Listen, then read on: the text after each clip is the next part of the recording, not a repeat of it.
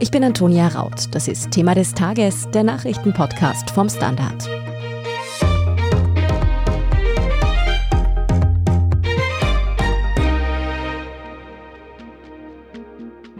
Tirol hat gewählt. Die ersten Hochrechnungen zur Landtagswahl zeigen ein Minus von rund 10 Prozentpunkten für die ÖVP.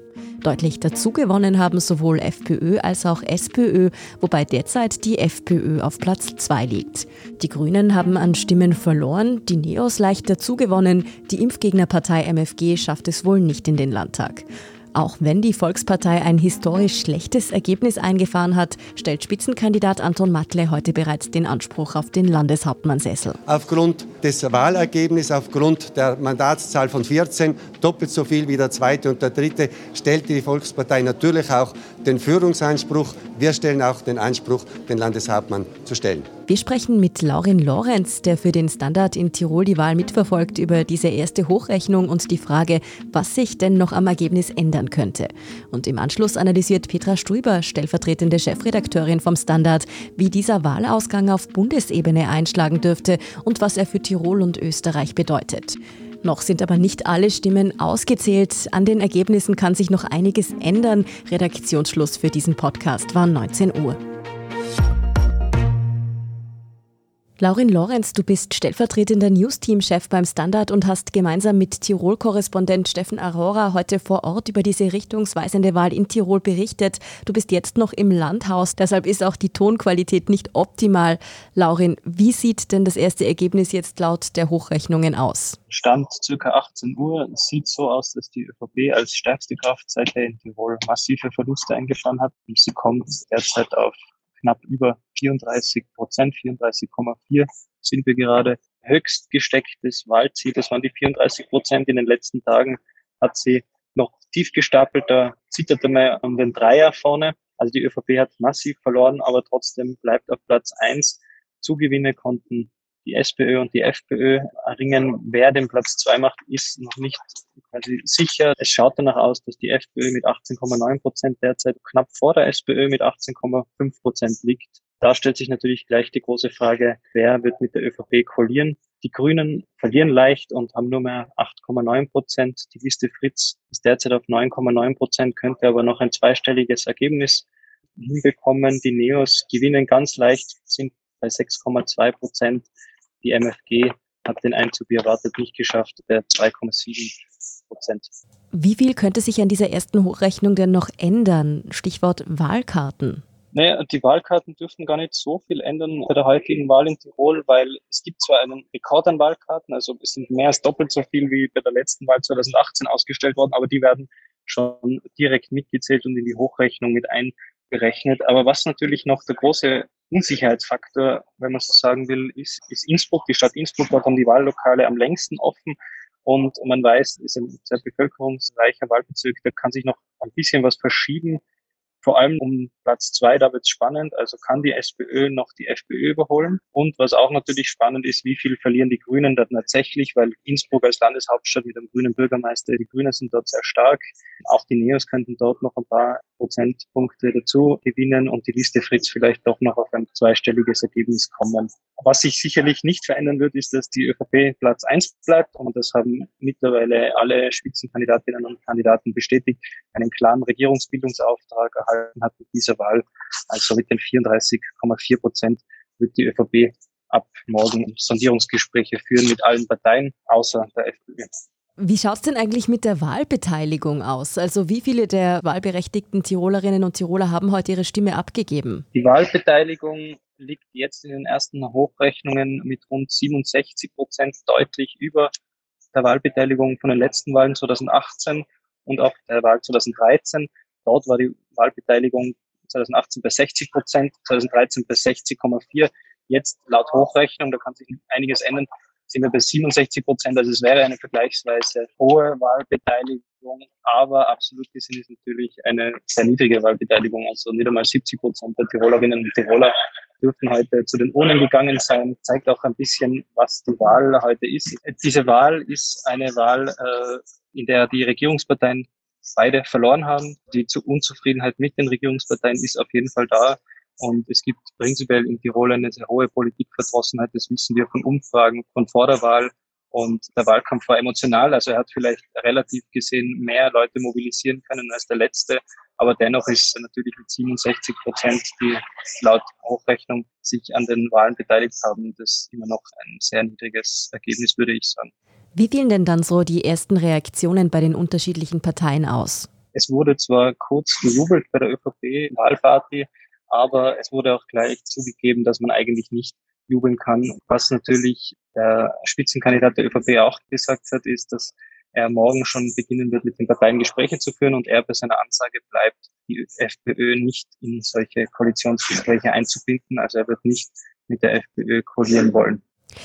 Und was haben die beiden, man weiß noch nicht genau, wer jetzt der Zweitplatzierte wird, aber SPÖ-Chef Georg Dornauer und FPÖ-Chef Markus Abwärtsger bis jetzt dazu gesagt, wie sie abgeschnitten haben bei der Wahl? Aus der FPÖ wissen wir, die haben gejubelt. Noch nie war die FPÖ am zweiten Platz in Tirol, quasi aus der Wahlparty. Da hat es auch geheißen, dass es rein rechnerisch alles möglich ist. Sie sind für Gespräche offen, aber sie stehen natürlich isoliert da, weil alle Parteien haben eine Koalition oder eine Zusammenarbeit mit der FPÖ ausgeschlossen. Die FPÖ feiert jetzt einmal und ich glaube, sie versucht es quasi auch ein bisschen zu überdecken. Die wollen das Ergebnis für sich stehen lassen, haben auch gesagt, man sieht, dass Ibiza völlig vergessen ist und alles wieder möglich ist. Sie haben sogar gesagt, der ÖVP würde eine Zeit in der Opposition gut tun aber nach dem schaut es derzeit ja nicht aus. Bei der SPÖ war man im ersten Moment mucksmäuschenstill. Man hat sich den zweiten Platz, den klaren zweiten Platz erhofft. Da ist man quasi zurzeit jetzt noch nicht ganz sicher, ob sich das ausgeht. Momentan liegt knapp die FPÖ vorne. Aber Georg Dornauer hat schon gesagt, er hofft noch und er glaubt auch noch auf eine Punktlandung, das Wahlziel 20 Prozent zu erreichen. Und er glaubt auch noch an den zweiten Platz. Ob sich das ausgehen wird, werden wir vermutlich erst dann mit den endgültigen Ergebnissen sehen. Er hat stets betont, dass er sich für eine Zweierkoalition ausspricht mit der ÖVP. Für ihn ist das und für die SPÖ in Tirol die stabilste Variante. Und die Argumentation der SPÖ ist folgende, dass es in Zeiten wie diesen mit vielen Krisen die richtige und die stabilste Variante ist, eine solche Zweierkoalition. Bisher waren ja die Grünen mit der ÖVP in einer Regierungskoalition. Wie sah es denn bei denen und auch den anderen angetretenen Parteien jetzt nach dem vorläufigen Wahlergebnis aus? Also die Grünen haben leicht verloren und es geht sich eine Koalition zwischen der ÖVP und den Grünen sicher nicht mehr aus.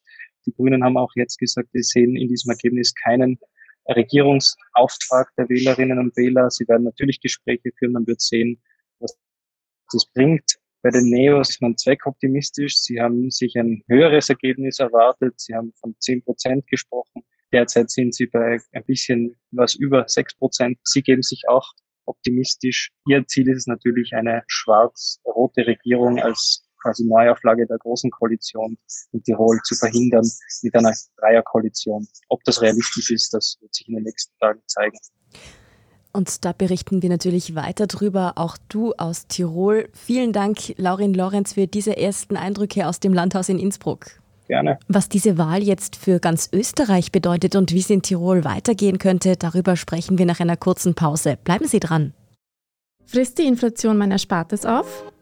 Soll ich mein Geld in Aktien stecken? Und wie funktionieren eigentlich Kryptowährungen? Ich bin Davina Brumbauer. Ich bin Helene Dallinger. Und ich bin Max Leschanz. Im neuen Standard-Podcast Lohnt sich das? sprechen wir über alles rund ums Thema Geld und Geldanlage. Wie man in Aktien investiert, ob der Traum vom Eigenheim noch realistisch ist und was genau hinter einem NFT steckt. Im Gespräch mit ExpertInnen gehen wir jede Woche diesen und vielen weiteren Fragen auf den Grund. Lohnt sich das? Der Standard-Podcast über Geld findet ihr ab dem 28. September auf der Standard.at, auf Apple Podcasts, auf Spotify und überall, wo es Podcasts gibt.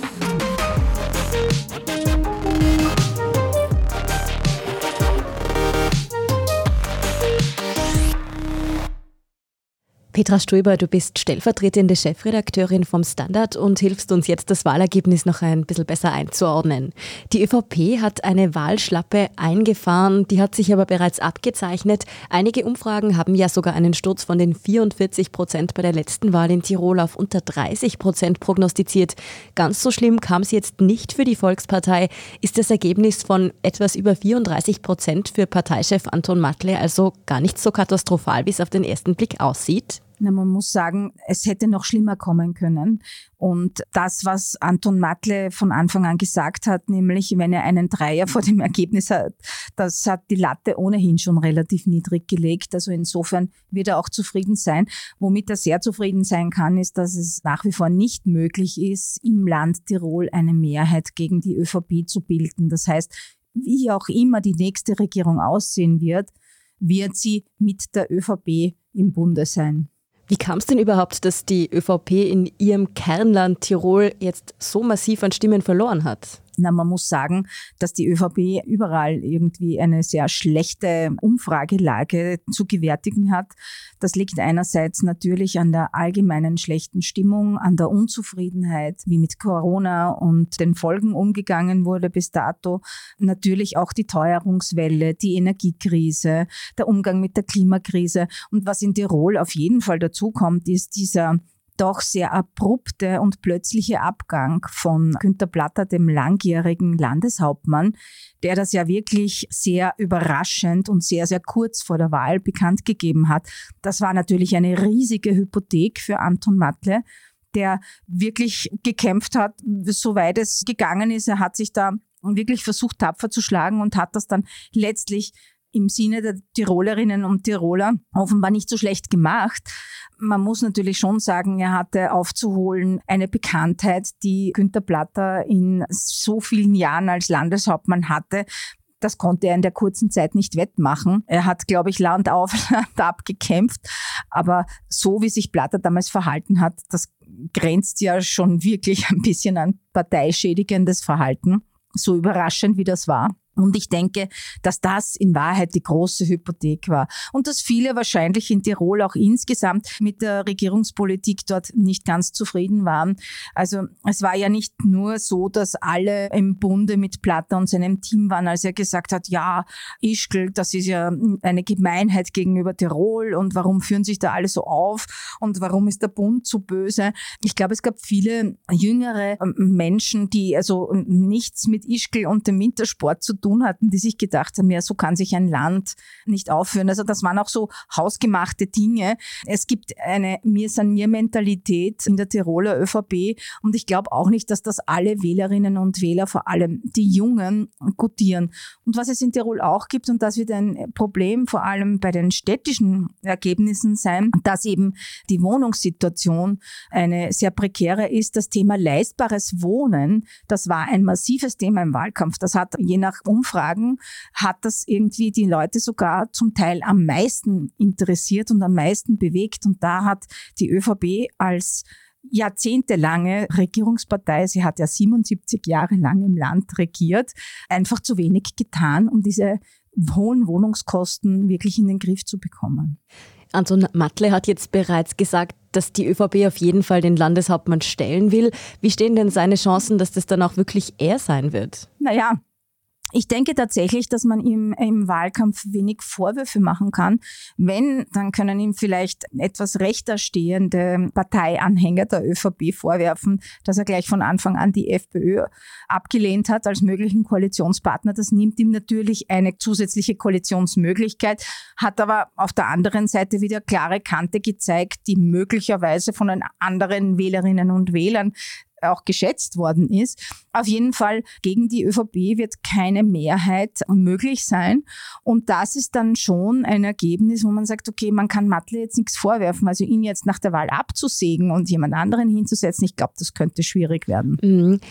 Das schlechte Ergebnis der Volkspartei ist ja nicht nur in Tirol bangend erwartet worden, sondern auch bundesweit war man da schon sehr nervös. Welche Konsequenzen könnte dieser Absturz der ÖVP in Tirol denn in Wien vielleicht auch noch haben, in der Bundespartei? Naja, ich würde zunächst einmal äh, nicht nach Wien, sondern nach St. Pölten blicken. Das ist ja die nächste wichtige Landtagswahl. Und ich glaube, Johanna Mikl-Leitner, die dortige ÖVP-Landeshauptfrau, wird ein wenig aufatmen, weil sie doch sieht, dass man mit dem vollen Einsatz und wenn die Partei nur insgesamt gut genug verankert ist im Land, dass man doch einiges auch im Wahlkampf wieder wettmachen kann. Es ist ein prognostizierter Absturz gewesen aber er ist noch viel stärker prognostiziert gewesen in Tirol, als er dann eingetreten ist. Also das heißt, man kann dann einiges auf den letzten Metern auch noch wettmachen. Das ist mal die gute Nachricht. Ja, für die ÖVP insgesamt schaut's nicht gut aus, weil wenn man sich ansieht, wie auch die Werte von Karl Nehammer sind als Bundeskanzler, muss man sagen, die ÖVP hat ein Problem. Die ÖVP wird dieses Problem nicht los, wenn sie es nicht endlich angeht. Ich glaube, da gehört Korruptionsbekämpfung ganz vorne dazu. Das wollen die Leute nicht mehr, dieses Gefühl, dass hier gebackelt wird und dass hier Politik mit möglicherweise unlauteren Mitteln gemacht wird. Das hängt der ÖVP nach. Da gibt's auch keine wirklich gute Abgrenzung. Und ja, das Management der Krise ist halt auch eine Sache, über die sich trefflich streiten lässt. Und ich glaube, dass hier die ÖVP auch schauen muss, wohin möchte sie das Land führen. Nehammer braucht ein Konzept, muss den Leuten reinen Wein einschenken. Also das heißt, genau sagen, wie wird's, wie schrecklich wird der Winter, wie teuer wird's noch, aber wir machen das aus diesem und jenen Grund und wir werden versuchen, Dinge anders zu machen, die Krise auf die Art und Weise abzufangen und einfach eine Art von einer Vision zu geben oder einem Ausblick, wohin sie will. Und das ist bis jetzt nicht geschehen. Und ich glaube, das ist das große Problem der ÖVP. Und dadurch wirkt es auch so, als würde jeder Landeshauptmann, jede Landeshauptfrau das tun, was sie glaubt. Und der Bundeskanzler in Wien ist eigentlich mehr oder weniger egal. Dadurch ist ein Bild der Uneinheitlichkeit gegeben. Und das schadet der ÖVP natürlich massiv. Wenn wir jetzt anschauen, wo die Stimmen von der ÖVP hingewandert sind, dann sieht man auf jeden Fall bei der FPÖ und auch bei der SPÖ ein deutliches Stimmenplus. Wie würdest du das jetzt einordnen? Haben die wirklich mit ihren Programmen überzeugt oder war das vor allem der ÖVP zuzuschreiben, die eben offenbar nicht mehr überzeugt hat? Ich würde eher zweiterer Meinung anhängen, wobei man bei der SPÖ sagen muss, also zum Beispiel hat Dornauer, der Spitzenkandidat der Sozialdemokraten in seiner Heimatgemeinde, ein sehr gutes Ergebnis erzielt und hat hier auch wirklich offenbar gute Kommunalpolitik betrieben. Aber insgesamt sind diese Parteien schon sozusagen Profiteure natürlich der ÖVP-Krise, das muss man schon sagen, oder beziehungsweise auch dieser Krise der schwarz-grünen Koalition, die hiermit abgewählt worden ist, weil die geht sich ja fix nicht mehr aus. Aber die Problematik ist die, dass sich zum Beispiel die Sozialdemokraten schon fragen müssen, warum sie nicht viel, viel stärker noch zulegen. Das ist vielleicht auch eine Frage, die man dann sich auf Bundesebene stellen wird müssen. Eigentlich müsste es so sein, wir haben gerade vorhin gesprochen über leistbares Wohnen. Ein wichtiges Thema, die massive Teuerung, das sind eigentlich alles SPÖ-Themen. Also das ist so ein Herzschlagfinale zwischen FPÖ und SPÖ um den zweiten Platz im Tirol ist, ist eigentlich kein gutes Zeichen für die Sozialdemokraten. Auch wenn man natürlich dazu sagen muss, Dornauer persönlich kann zufrieden sein, denn er wird höchstwahrscheinlich in die Regierung mit der ÖVP kommen. Mhm, weil in Sachen Koalition schaut es ja ganz danach aus, als wäre Rot-Schwarz relativ fix, nachdem Anton Matle ja eine Koalition mit der FPÖ ausgeschlossen hat, oder? Also man muss die Koalitionsverhandlungen im Detail natürlich abwarten, aber im Grunde genommen muss man schon sagen, das ist die wahrscheinlichste Koalitionsvariante, ja. Fix ist auf jeden Fall, dass sich Schwarz-Grün nicht mehr ausgeht. Wieso wurde diese Regierung abgewählt? Die Grünen haben ja auch massiv verloren.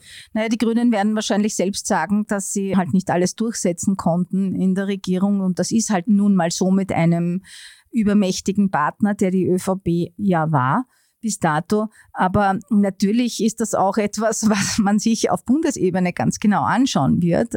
Es ist oft so, dass der kleinere Koalitionspartner von den Unzulänglichkeiten des größeren Koalitionspartners auch massiv beschädigt wird. Das war Jahre, Jahrzehnte lang so in rot-schwarzen Koalitionen. Da hat es immer geheißen, die SPÖ hat einen Schnupfen und die ÖVP bekommt Lungenentzündung. Also das ist ein sehr drastisches Bild, aber das war so, da war die ÖVP der kleinere Partner und hat, wenn die Regierung insgesamt unter SPÖ-Führung wahnsinnig unbeliebt war, auch verloren und zum Teil auch noch stärker verloren, weil es dann auch zu Diskussionen gekommen ist, innerparteilich. Das ist ja eine große ÖVP-Spezialität. Das findet man jetzt bei den Grünen übrigens nicht. Das ist auch möglicherweise der Grund, warum sie nicht so stark verlieren, weil sie eigentlich ein Bild der Geschlossenheit nach wie vor abgeben. Aber ja, also insgesamt tut ihnen natürlich diese Regierung auf Dauer nicht besonders gut. Nun wurde diese Wahl vielfach als richtungsweisend bezeichnet, natürlich vor allem in Hinsicht auf die ÖVP. Aber welche interessanten Trends lassen sich denn noch aus diesem vorläufigen Wahlergebnis ableiten? Zunächst einmal muss man sagen, dass die Neos endlich einmal abheben bei einer Landtagswahl und da wirklich traumhafte Ergebnisse erzielen. Das wird nach wie vor eher die Ausnahme sein und nicht die Regel. Wirtschaftsliberale Politik in diesem Land aller Neos ist offenbar nicht eine, die die Wählerinnen und Wähler jetzt massenhaft kotieren, was ein interessanter Trend ist und durchaus auch mit der momentanen Corona-Lage zu tun hat, ist, dass MFG, die Anti-Corona- und Corona-Leugner-Partei, es nicht in den Landtag geschafft hat. Das zeigt, dass es immer wieder solche Phänomene gibt von Parteien, die zu einem bestimmten Thema aufblitzen, hochkommen, super Ergebnisse erzielen und dann wieder verschwinden. Es war auf jeden Fall eine der spannendsten Landtagswahlen, die wir in Österreich seit langem gesehen haben. Vielen Dank, Petra Stöber, für diese Einschätzungen. Sehr gerne. Das war's auch schon wieder mit dieser Sonderfolge von Thema des Tages zur Landtagswahl in Tirol, wie sich dort die Regierungsbildung weiterentwickelt und was sich auch auf Bundesebene noch tut in Folge dieser Wahl. Darüber halten wir Sie natürlich up to date. Außerdem hat heute übrigens auch Italien gewählt. Dort schließen die Wahllokale aber erst um 23 Uhr. Ob dort tatsächlich das rechte Wahlbündnis unter der Führung von Giorgia Meloni von der postfaschistischen Partei Fratelli d'Italia als Wahlgewinner hervorgeht, darüber sprechen wir dann morgen in Thema des Tages. Hören Sie also wieder rein und vergessen Sie nicht, uns zu abonnieren, wo auch immer Sie Ihre Podcasts hören. Wenn Sie Thema des Tages unterstützen wollen, dann hilft es uns, wenn Sie den Standard abonnieren oder auch, wenn Sie uns über Apple Podcasts hören, wenn Sie ein Premium-Abo abschließen. Danke auf jeden Fall fürs Zuhören und bis zum nächsten Mal. Frisst die Inflation mein Erspartes auf? Soll ich mein Geld in Aktien stecken? Und wie funktionieren eigentlich Kryptowährungen? Ich bin Davina Brumbauer. Ich bin Helene Dallinger. Und ich bin Max Leschanz. Im neuen Standard-Podcast Lohnt sich das? sprechen wir über alles rund ums Thema Geld und Geldanlage. Wie man in Aktien investiert, ob der Traum vom Eigenheim noch realistisch ist und was genau hinter einem NFT steckt.